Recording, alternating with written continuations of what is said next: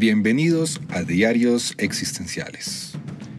Este será su casa de podcast, donde estaremos hablando de psicoterapia y filosofía existencial. Y bueno, tal vez de alguna otra cosa que sea interesante.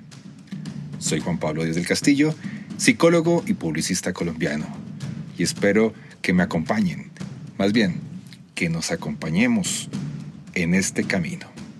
Bienvenidos. Durante este programa vamos a dialogar con un gran amigo que se encuentra radicado en el desierto de Chihuahua, en México, al norte del queridísimo México. Vamos a hablar con Guillermo Pareja Herrera. Él tuvo la oportunidad de dialogar durante algún tiempo en Viena con Víctor Frankel cuando estuvo durante un periodo colaborando con él y trabajando en la reconstrucción de su libro Comunicación y Resistencia.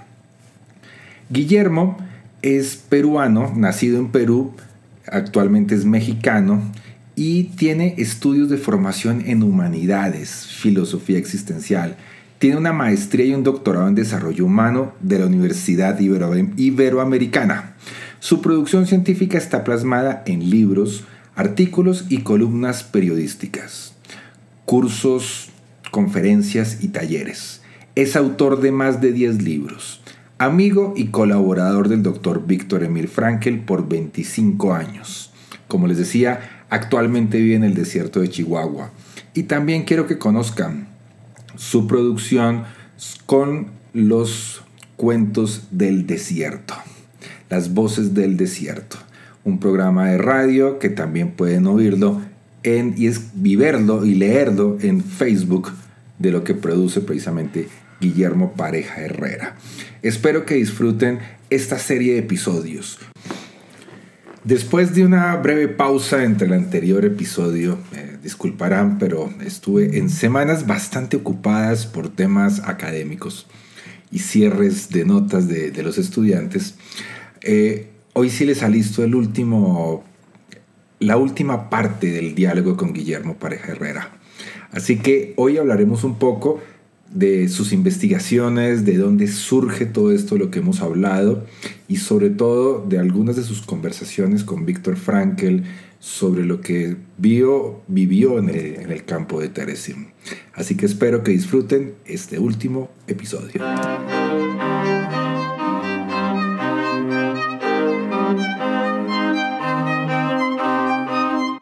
Sé que en este momento estás trabajando eh, en un libro propiamente sobre el gueto de Teresi.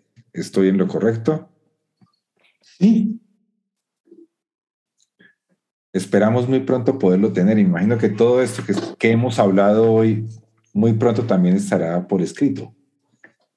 Y mucho más. Evidentemente. Sí, sí, sí, claro, claro. Esto es así como una pincelada, ¿no?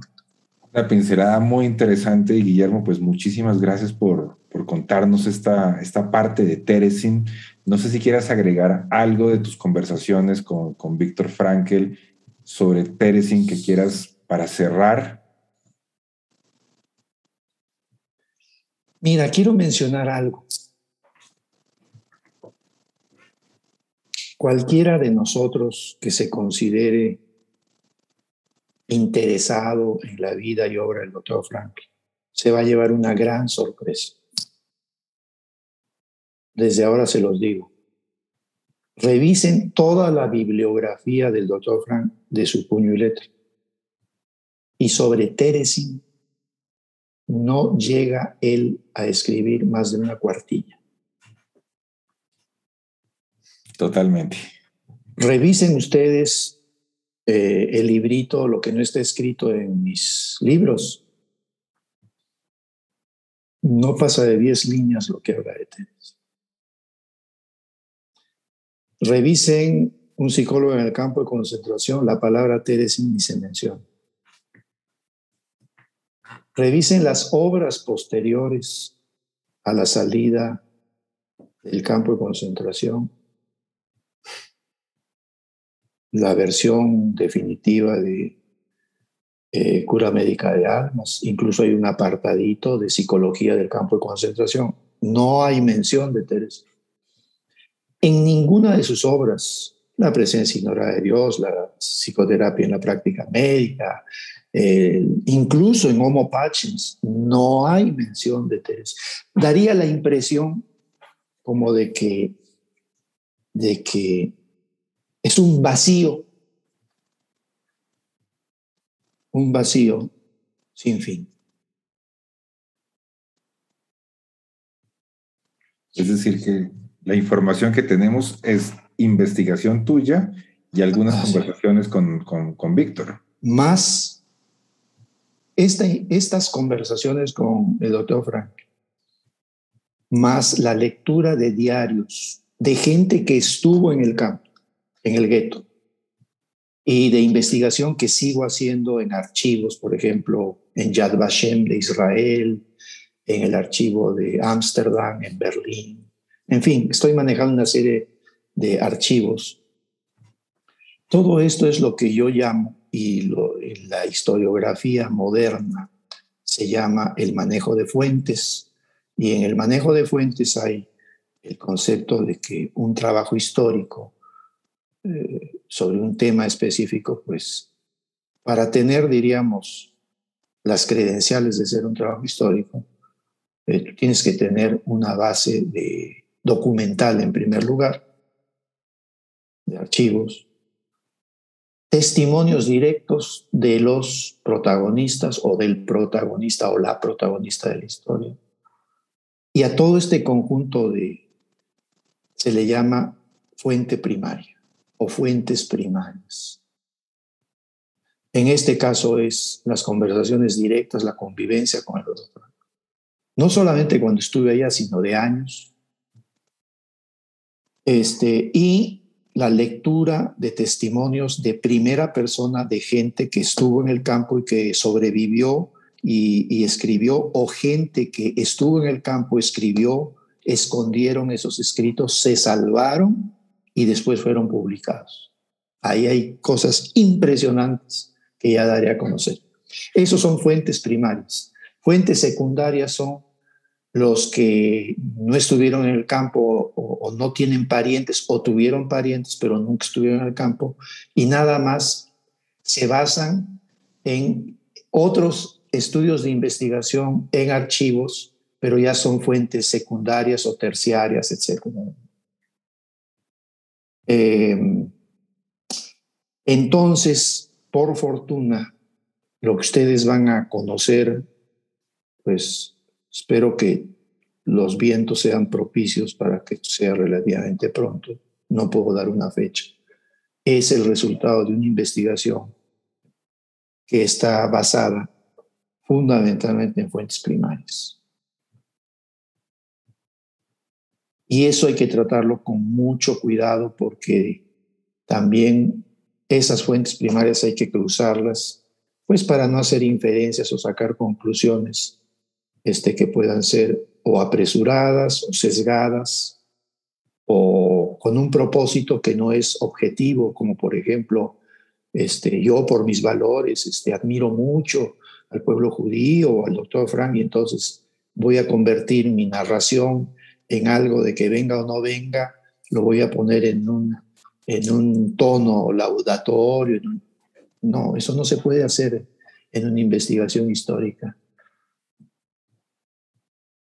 Esas ya son consideraciones personales, valoraciones personales aquí, sin dejar ese, ese diríamos, ese talante humano, ¿sí? de empatía, de ponerse, de tratar de entender lo que pasó, pero hay que manejar las fuentes los hechos, las fechas, cómo fue, dónde fue, etcétera, etcétera. Ya después el lector también hace un esfuerzo de meterse en, ese, en esa descripción y, ya cada quien eh, le encuentra el tono emocional al trabajo. Pero el trabajo en sí no pretende ni puede pretender, este, por supuesto, ni tomar partido, ni, ni, es muy fenomenológico, es lo que te quiero decir. Muy descriptivo. Estos son los hechos, esto es lo que sucedió. Hay cosas que naturalmente podemos llegar hasta aquí y más allá no se puede uno meter, porque no hay. Y seré muy cuidadoso de decir, bueno, yo llego hasta acá e incluso con el manejo de las fuentes primarias que yo tengo, pues llego hasta aquí, pero más no puedo concluir. Y además también hay un factor que nos juega, que nos juega como factor de realidad, nos juega, no en contra, pero nos pone en nuestro lugar, y es que es el tiempo transcurrido en que cada vez las fuentes primarias ya prácticamente se han acabado. El doctor Frankie es una memoria en la gente. Muchísimos jamás lo vieron en persona. Y los que lo vieron quizá nunca tuvieron conversaciones con él de esto. Entonces, como ves, el embudo se va haciendo cada vez más estrecho, más estrecho, más estrecho. Rescatar eso es por lo que yo he sentido que este libro es como una tarea fundamental en este momento de mi vida. Porque si no lo hago ahora, pienso yo modestamente que se va a perder algo muy valioso. Porque no tengo idea que nadie en otro idioma esté haciendo algo similar. Y que hay gente que efectivamente lo trató a los pero de que ahí ellos les haya nacido el deseo de investigar esto específicamente, yo no lo conozco. Entonces es, como se dice en una canción que fue muy emblemática allá por los años 60, Now or Never. Ahora o nunca. de cierta manera, este, este, este episodio de los diarios existenciales es prácticamente el tráiler de tu libro, pero un tráiler bastante extendido. Nos fuimos casi, casi dos horas hablando sobre Teresin. Me imagino que el disfrutar la construcción de, este libro y que cuando pueda llegar por fin a, las manos de los lectores va a ser una gran, una gran experiencia sentido para ti. Así que muchas gracias, Guillermo, por permitirnos tener esta primicia acá en, en, los micrófonos de los diarios existenciales y seguramente seguiremos hablando de otros momentos de la vida de Frankel a través de, de los campos de concentración. Así que muchas gracias y espero que todo esté muy bien en el desierto de Chihuahua. Pues a ti, mi querido Juan Pablo, este, estoy consciente de que eh, tal vez tu expectativa y tu deseo era que esto fuera así casi como muy puntual y, relativamente breve. No sé si te he decepcionado, pero es que creo que en honor a la verdad, un tema de estos, eh, a menos de que lo tratáramos así como una guía de viaje, que se mencionan tres, cuatro puntos, lo que, como dice, ¿no? Tres, cuatro cosas que hay que hacer en Nueva York en un día. Bueno, si me explico, Esto sería un atentado contra nuestro sentir, contra nuestra inteligencia, contra nuestra responsabilidad también. Y creo que el permitirme a través de tu micrófono conversar contigo de esto de cara a nuestros oyentes, este, pues no podía ser de otra manera. No podía ser de otra manera porque si no me limitaría a dar casi nada más como datos duros y una descripción estadística numérica de dónde, cuándo, cómo y cuántos. Pero pues eso ni dice mucho ni queda poco. poco que aprovechar verdaderamente. Muy poco. Decepción ni cinco, al contrario, estoy mucho más, recibo mucho más de lo que esperaba y eso te lo agradezco muchísimo. Seguramente todos los oyentes también lo van a agradecer. Y, de verdad, la sensación y la experiencia de transmitir lo que estás haciendo me, me mantiene en el pecho una sensación impactante de lo que fue haber vivido en eso. Eh, antes del, precisamente la grabación, estuve viendo varios documentales, viendo fotos del lugar y, casi que me imaginaba estando ahí y con deseos de poder conocerlo. Tenía la expectativa de, ¿será que me animo a conocer los campos? ¿Será que me animo a conocer Teresin? Pero a veces decía, ¿para qué? Sentía que no era necesario, pero creo que después de esta conversación me siento más convocado para algún día poder estar en esos lugares. Y, nada más para despedirnos, una pequeña postilla, si se puede decir. y es que mi primera visita a Praga y consecuentemente eh, tomé un autobús rural y salí de Praga y yo llevaba, llevaba mi mapa, un mapa que diseñamos en Mariana Engas entre el doctor Frank y yo, en unas hojas de papel. Hice yo mis gráficos de todo el recorrido, desde Viena hasta que regresa a Viena. ¿Sí? Bueno, entonces llegando a Praga, fui, conseguí un autobús de línea y, y llegué y me bajé en Bauschwitz y de ahí comencé a caminar. Hice exactamente lo mismo. ¿Sí? Y, lo que quiero decirte es que las condiciones en las que yo conocí el gueto de Theresienstadt y el Kleine Festung, la, la prisión que está enfrente, fue en el año 1979. En el año 1979, cuando yo dejé Viena y tomé el tren, en la misma estación donde ellos fueron deportados prácticamente. ¿sí? Había otra estación cerquita, bueno, pues de ahí tomé yo el tren hice el mismo camino de noche y llegué en la mañana a Praga. Este, eh, llegó un momento como a las 2 de la mañana en que me sobresalté y nos despertaron y no entendía nada porque nos estaban hablando en checo y eran los guardias fronterizos. Estábamos cruzando, dejando Austria y entrando a Bratislava, la zona ya checa, y me piden mi pasaporte y en ese momento este, la República Checoslovaca, Polonia, este, Hungría, formaban parte de la Unión Soviética. Claro. Entonces yo cuando cruzo, este, pues soy revisado, ven mi pasaporte con extrañeza, mexicano, llevaba cartas de la Embajada de Perú, de la Embajada de México, diciendo, y de la universidad, quién era, cuál era mi propósito. Me pidieron las dos cámaras que yo llevaba, una cajita que tenía con los rollos fotográficos de blanco y negro para papel y de color para las diapositivas. Contaron los rollos, apuntaron cuántos tenía y me dijo, muy bien, adelante, llegando a Praga, este, va usted a esta dirección, que era la estación de policía, a registrarse y todos los días en la tarde se va a registrar ahí mientras esté en Praga y si sale de Praga en el siguiente punto. Ok, bastante complicado. Entonces, cuando yo llego a Theresienstadt, no era lo que hoy un turista de cualquier parte del mundo va a ver. Yo llegué a Theresienstadt y en ese entonces no había, por la depresión económica también de la posguerra, no había ningún interés del gobierno checo bajo eh, la estructura soviética de gastar dinero, ni había toda esta corriente de recuperación de la memoria histórica.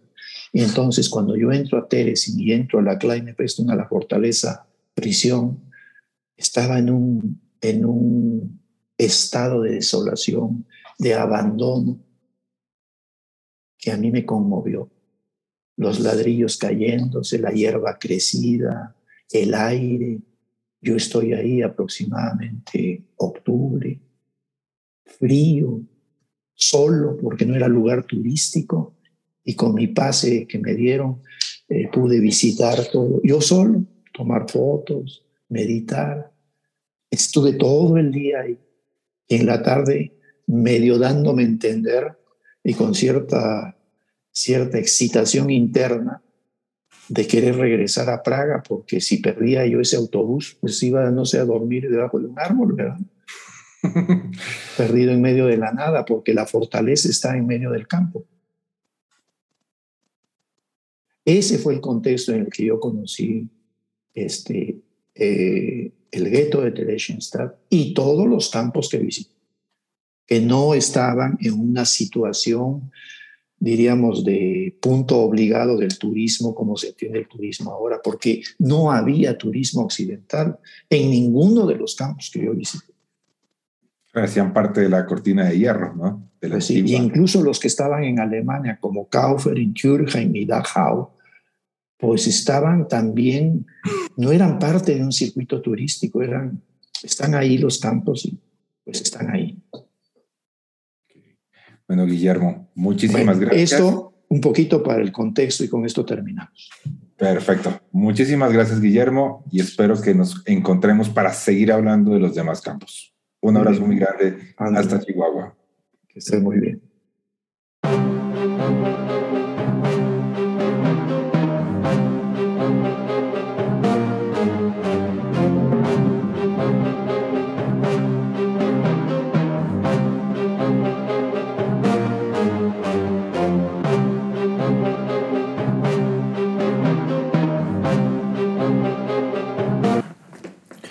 Bueno, y hoy, después de una serie de episodios, hemos finalizado este diálogo sobre el gueto de Teresín con el queridísimo Guillermo Pareja Herrera.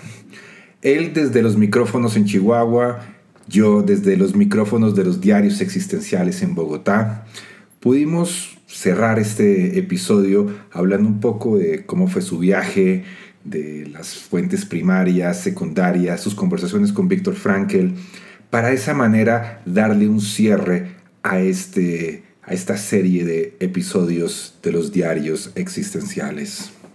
Quiero darle las gracias por acompañarnos durante todo este, durante todo este periodo. Eh, saludar, eh, he recibido bastantes mensajes desde Brasil.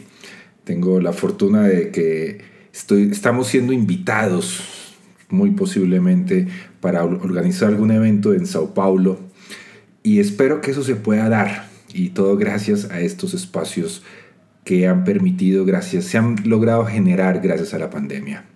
Así que a todos los oyentes, a todos los seguidores de los diarios existenciales, quiero decirles muy buenas, muchas gracias, muy buen día, muy buenas noches, muy buenas tardes, dependiendo de cuando estén oyendo este episodio. Y decirles que en unos días estaremos organizando un evento muy especial con mis otros dos grandes amigos, Felipe Miramontes y Alejandro Salomón desde Lima, Felipe desde México, para cerrar este año académico y poder dar un cierre a los diarios existenciales del año 2021. Así que yo, Juan Pablo Díaz del Castillo, les doy las gracias por acompañarme. Bueno, más bien por acompañarnos en una ocasión más en los diarios existenciales.